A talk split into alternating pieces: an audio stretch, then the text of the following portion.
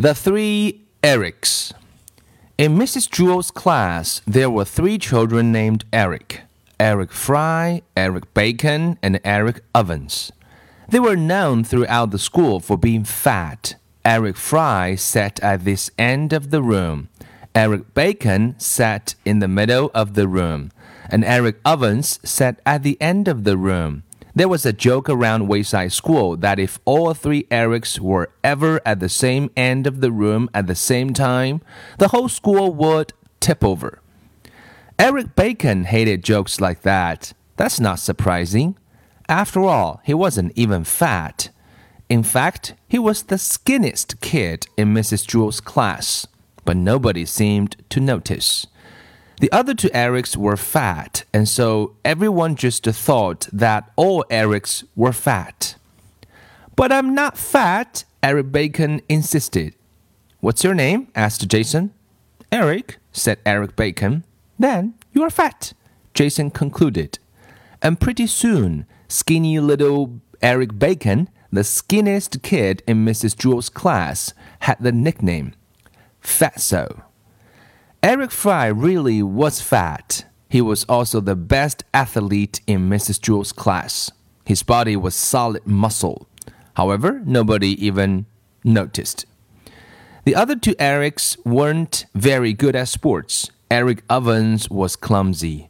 Eric Fatso Bacon was a good athlete for his size, but because he was so skinny, he didn't have much power.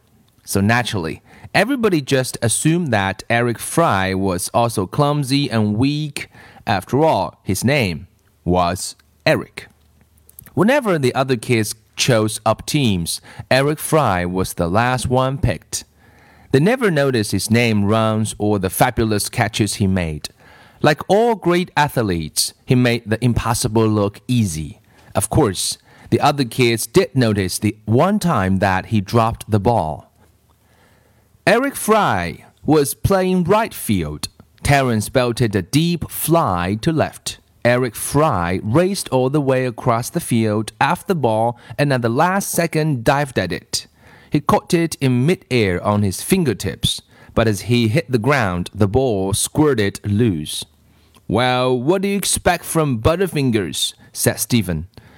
And since that time, Eric Fry has had the nickname Butterfingers. Eric Ovens was the nicest person in Mrs. Jewell's class.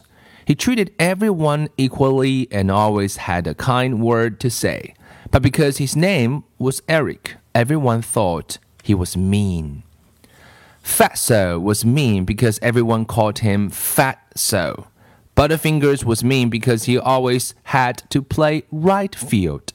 So naturally, everyone just assumed that Eric Ovens was also mean. They called him crab apple. Good morning, Allison, said Eric Ovens. How are you? Lay off, crab apple, will you?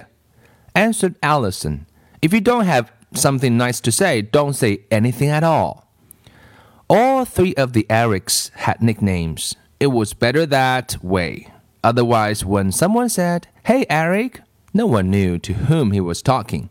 One time, all the Erics would answer, and the next time none of them would answer. But when someone said, Hey, crab apple, then Eric Ovens knew they were talking to him. And if someone said, Hey, Butterfingers, Eric Fry knew they meant him. And when someone said, Hey, Fatso, Eric Bacon knew that he was being called.